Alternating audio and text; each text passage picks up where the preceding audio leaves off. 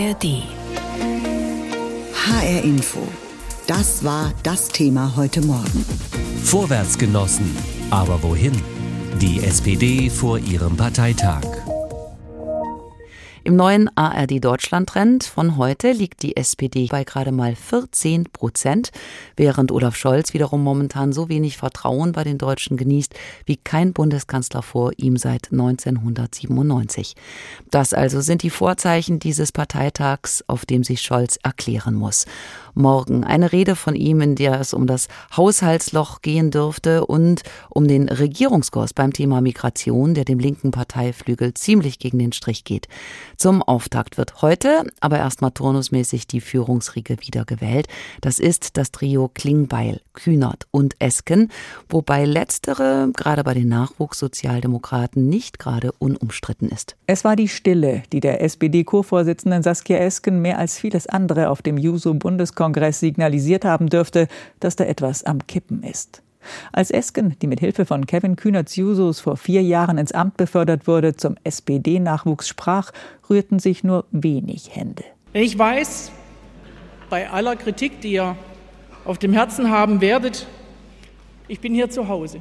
Esken, eine dezidierte Partei Linke, die für Umverteilung, gegen Schuldenbremse und gegen Nazis ist, sollte sich bei den linken Jusos zu Hause fühlen aber dass dem gerade nicht oder nicht mehr so ist, führte ihr der neu gewählte Juso-Vorsitzende Philipp Türmer ziemlich schonungslos vor Augen. Hier erinnern sich ganz viele daran, wie wir dich und Norbert Walter Borjans damals unterstützt haben als Kandidatinnen-Duo für den Parteivorsitz. Damals war wir in einer schweren Krise der Sozialdemokratie. Aber wenn wir das mit heute vergleichen, müssen wir feststellen, dass die Situation gerade noch viel schlechter ist. Kein Aufbruch, kein Ruck, kein Profil. Das Zeugnis, das Türmer der SPD ausstellt, ist ziemlich verheerend.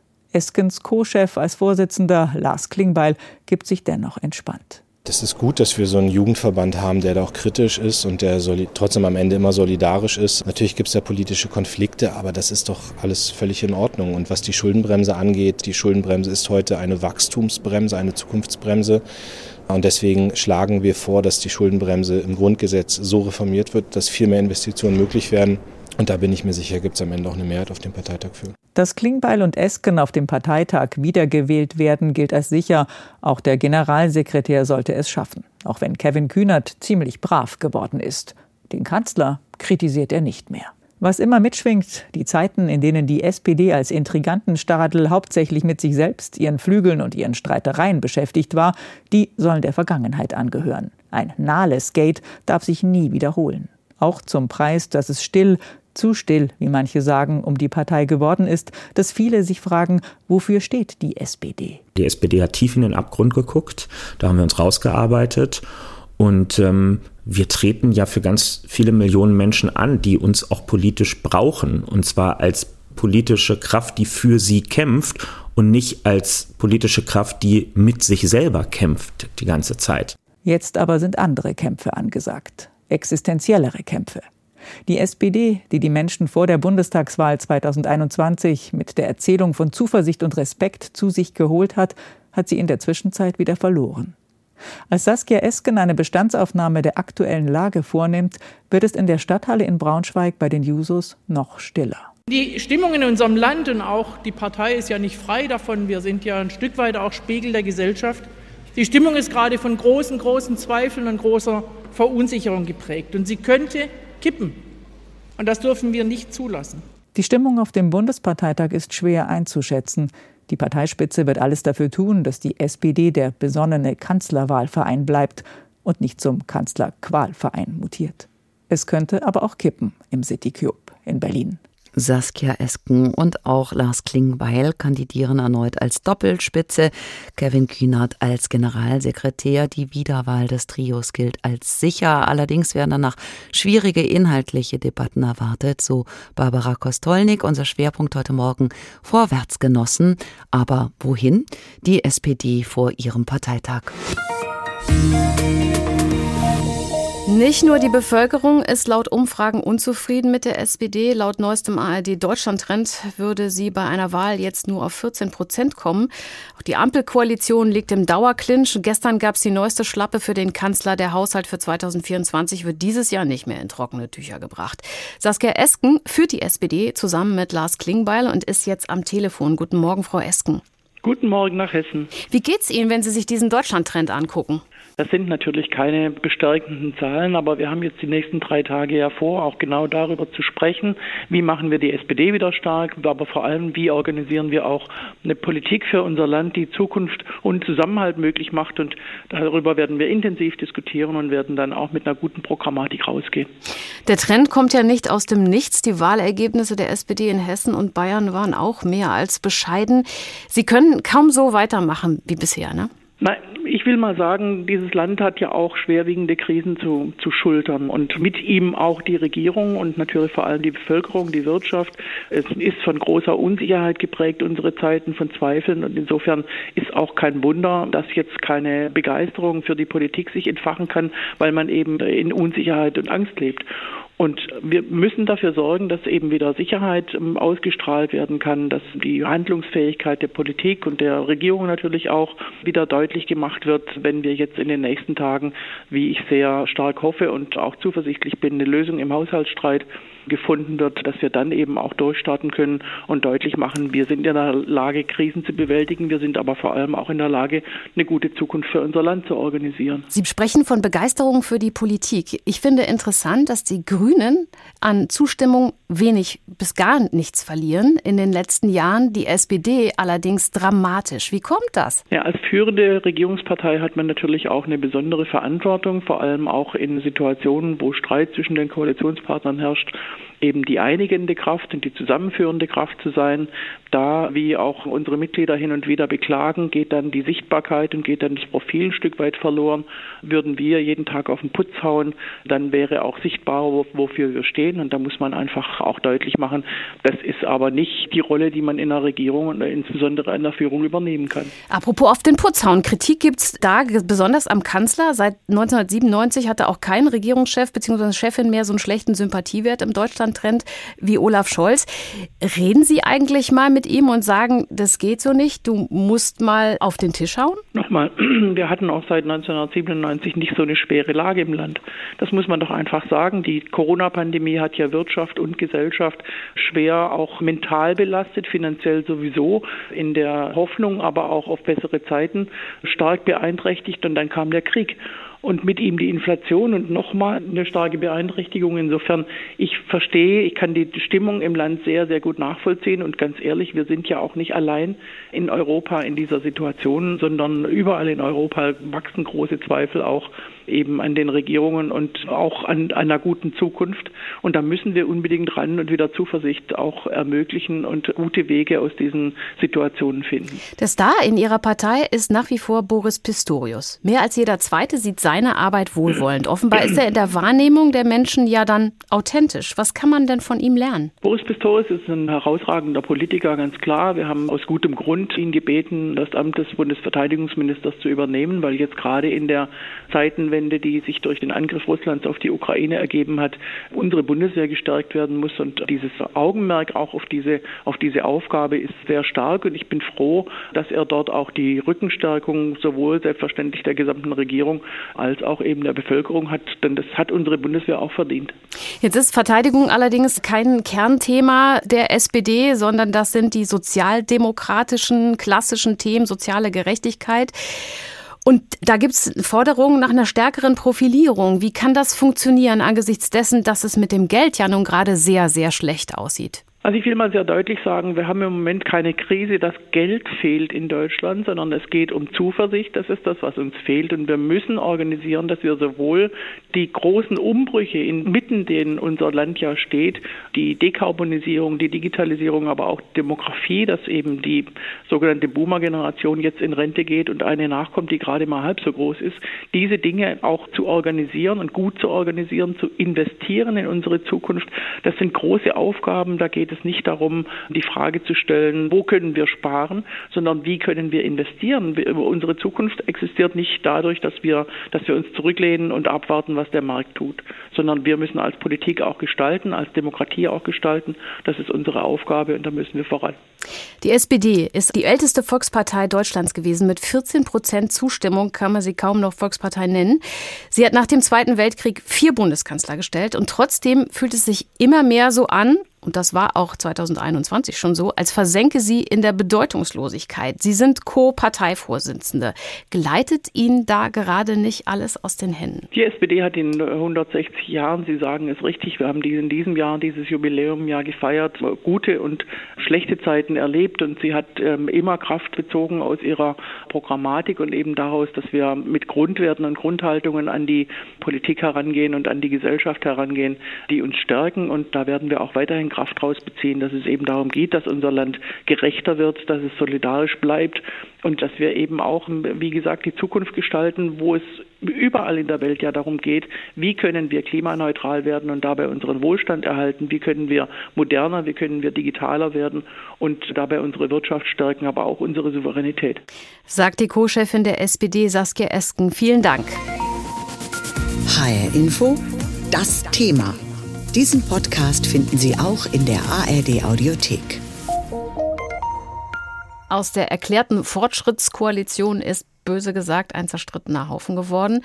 Zusammen kämen die SPD, die Grünen und die FDP laut neuestem ARD Deutschland Trend nur noch auf 33 Prozent, wenn nächsten Sonntag Wahl wäre. Verglichen mit der Bundestagswahl 2021 bleiben nur die Grünen stabil. Die FDP käme aktuell nicht mal mehr rein ins Parlament und die SPD liegt mehr als zehn Prozentpunkte unter ihrem Wahlergebnis. Und seit vergangenem Monat hat sich die Lage auch nochmal verschlechtert. Auch der Kanzler kommt nicht gut weg, sondern auf den schlechtesten Zufriedenheitswert für eine Kanzlerin, einen Kanzler seit 1997. Das wird sicher Thema sein ab heute in Berlin. Schließlich werden die Vorsitzenden gewählt und die Kandidatinnen und Kandidaten für die Europawahl im Juni nächsten Jahres bestimmt. Zeit, uns mal mit der Gesamtsituation der SPD zu beschäftigen. Das haben wir gemacht mit Professor Thorsten Faas, Wahlforscher, Politologe an der Freien Universität Berlin. Wir hören uns erstmal kurz Zitate des Bundeskanzlers an aus den letzten zwei Jahren. Die Ampel steht. Der 24. Februar 2022 markiert eine Zeitenwende in der Geschichte unseres Kontinents. Und ich möchte Ihnen deshalb einen Pakt vorschlagen, sagen wir einen Deutschlandpakt. Tempo statt Stillstand, Handeln statt Aussitzen, Kooperation statt Streiterei. Dass zum Jahresende der Haushalt noch dringend beraten werden muss. Wir sind jetzt dabei, das aber schneller und sehr, sehr zügig jetzt lösen, damit ganz schnell Klarheit herrscht. Und wir werden Ihnen sagen, wann wir fertig sind. Es klingt für mich am Schluss ziemlich kleinlaut. Muss er das sein? Ja, die Situation ist schon sehr besonders nach dem Urteil des Verfassungsgerichts. Das Geld ist weg. Das hat diese Ampel immer noch ein Stück weit zusammengehalten. Es stellt auch in Frage, ob diese Ampel überhaupt arbeitsfähig ist. Und insofern ist es schon eine existenzielle Krise und darauf nicht zu reagieren und das auch zu zeigen, dass das keine normale Situation ist, wäre nicht glaubwürdig. Aber die Situation ist sehr außergewöhnlich und auch sehr kritisch für die Ampel, keine Frage. Vor allem der Kanzler wird ja seit Monaten kritisiert. Auch er rede zu wenig, erkläre nichts, zeige keine Führung. Aber irgendwie scheint ihn das nicht so richtig zu kümmern. Führt er die Koalition gar nicht wirklich? Ja, es ist eine besondere Koalition, die wir so tatsächlich auch noch nie hatten. Da sind drei Partner, zumindest auf Bundesebene, zusammengekommen, die nicht unbedingt zusammenpassen. Und insbesondere auch das, was passiert ist, der Krieg Ukraine, Russland, die Energiekrise, auch jetzt dieses Urteil führt eben oder haben dazu geführt, dass wir sehr viel über Steuerfragen, Verteilungsfragen reden müssen, aber genau das sind natürlich Themen, wo FDP auf der einen Seite, Rot und Grün auf der anderen Seite wirklich nicht zusammenpassen. Und man hat den Eindruck, es braucht unglaublich viel Energie, einfach den Laden zusammenzuhalten. Und dann bleibt wenig Zeit und Energie, um das dann auch noch adäquat nach außen zu kommunizieren. Das Manko hängt Scholz von Anfang an an. Er kommuniziere zu wenig. Und ich fürchte, das wird er auch nicht mehr los.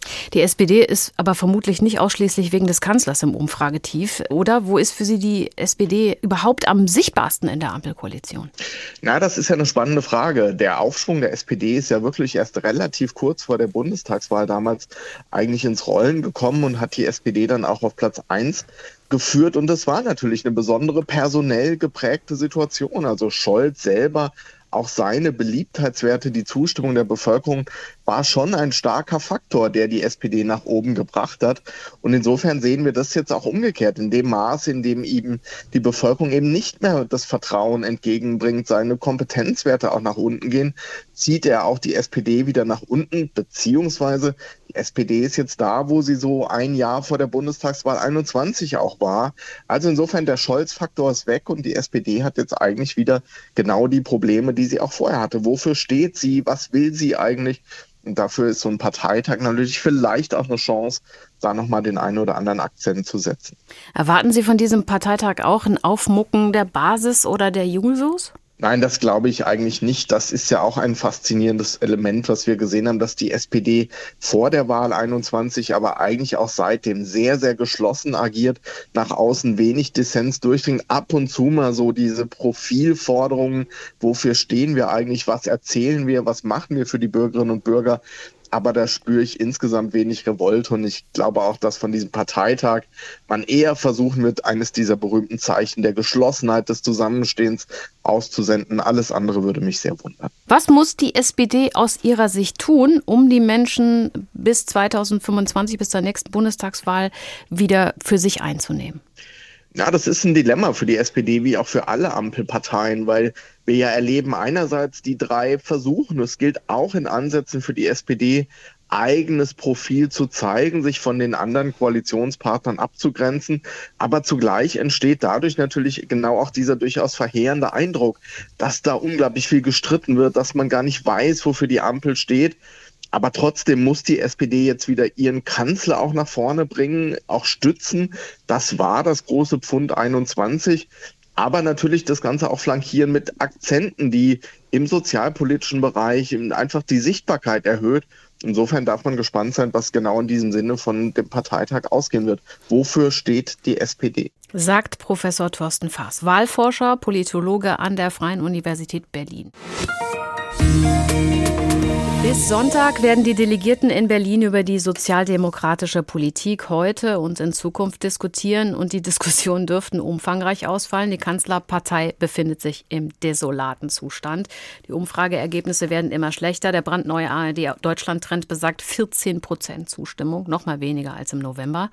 Und immer lauter wird nach einem Kanzler gerufen, der auch mal hörbar ist und die Führung annimmt. Wie sieht die SPD-Basis die Situation? Rainer Janke hat sich im Schwalm-Eder-Kreis umgehört. Juso-Treffen in der SPD-Kreisgeschäftsstelle in Borken. Der SPD-Nachwuchs diskutiert über die Aufgaben vor Ort und die große Politik in Berlin. Die SPD in der Ampel macht gute Politik, da sind sich alle einig. Aber einig ist man sich auch, die SPD verkauft sich und ihre Erfolge zu schlecht. Vor allem bei den jungen Wählern kommt das nicht an, kritisiert Max Felker. Viele Probleme liegen auch einfach daran, dass wir einen älteren Parteivorstand haben, der soziale Medien nicht gut nachvollziehen kann. Klar, plakativ gegen alles zu sein, das ist einfach, das mache die Opposition vor, sagen die Jusos. Aber schwierige Sachverhalte wie die Haltung im Ukraine-Krieg oder der Umgang mit der Flüchtlingswelle zu erklären, das braucht eben Zeit. Bevor wir überhaupt etwas nach außen tragen, muss das erstmal ein solider Lösungsvorschlag wirklich sein. Den versuchen wir dann den Leuten zu erklären und der geht dann teilweise auch mehrere Seiten lang und so viel Aufmerksamkeit, vor allem in den sozialen Medien, will uns wirklich niemand geben. Und so sieht auch Florian Geißer sich und die SPD derzeit in einer Zwickmühle. Natürlich müsse man Flüchtlingen helfen, sagt er, aber er muss den Menschen in seiner Heimatstadt Gudensberg gleichzeitig erklären, warum die Flüchtlingsunterkunft hier entstehen soll. Wir wollen Menschen aufnehmen, wir wollen Menschen helfen, aber im besten Fall nicht direkt vor meiner Haustür. Und da will ich jetzt auch niemanden konkret rauspicken und ich glaube, das ist auch ein ganz natürlicher Reflex, aber das muss jetzt durch gute Kommunikation auch vor Ort eben mitgestaltet werden. Leopold Jahn war in diesem Jahr beim Straßenwahlkampf zur Landtagswahl aktiv. Auch er hat festgestellt, die Erfolge der SPD dem Wähler zu vermitteln, das fällt zunehmend schwer. Weil wir das Gefühl haben, dass die Menschen uns gar nicht mehr zuhören möchten. Und es ist immer super einfach, eine negative Nachricht rauszubringen, immer gegen was zu sein. Aber wir sind konstruktiv. Wir wollen gestalten. Und Gestaltung ist ein Zusammenbauen verschiedenster Bausteine. Und diese Bausteine habe die Bundesregierung unter Olaf Scholz durchaus zusammengebaut. Er hat schon viel auf den Weg gebracht, gerade die 12 Euro Mindestlohn zu Beginn der Legislatur. Ohne eine SPD in der Bundesregierung hätten wir heute diesen Mindestlohn nicht. Und deswegen, ich glaube, Olaf macht eine gute Arbeit und er muss es nur noch offensiver nach außen transportieren, was er alles schon geschafft hat mit der Regierung. Gute Politik auf der einen Seite, schlechte Stimmung in der Partei und im Land auf der anderen Seite. So ist die Lage und so sieht Max Felker die SPD und vor allem Olaf Scholz derzeit in einem Dilemma. Der regiert gerade einfach absolut schwierige Zeiten und widerspricht sich da teilweise selbst und eine absolute Tragödie, wenn man das so sagen darf. Aber was will man machen? Für Florian Geiser ist aber der Bundesparteitag in Berlin auch die Chance auf einen Neuanfang und einen Start in bessere sozialdemokratische Zeiten wenn man denn eines demonstriert. Einigkeit in der Partei wieder zusammenzufinden, um auch wirklich aus der Krise mit möglichst einer oder möglichst wenig Stimmen herauszugehen. Die Stimmung bei der SPD im Schwalm-Eder-Kreis hat Rainer Janke für uns eingefangen, hier in HR Info. Diesen Podcast finden Sie auch in der ARD Audiothek. ARD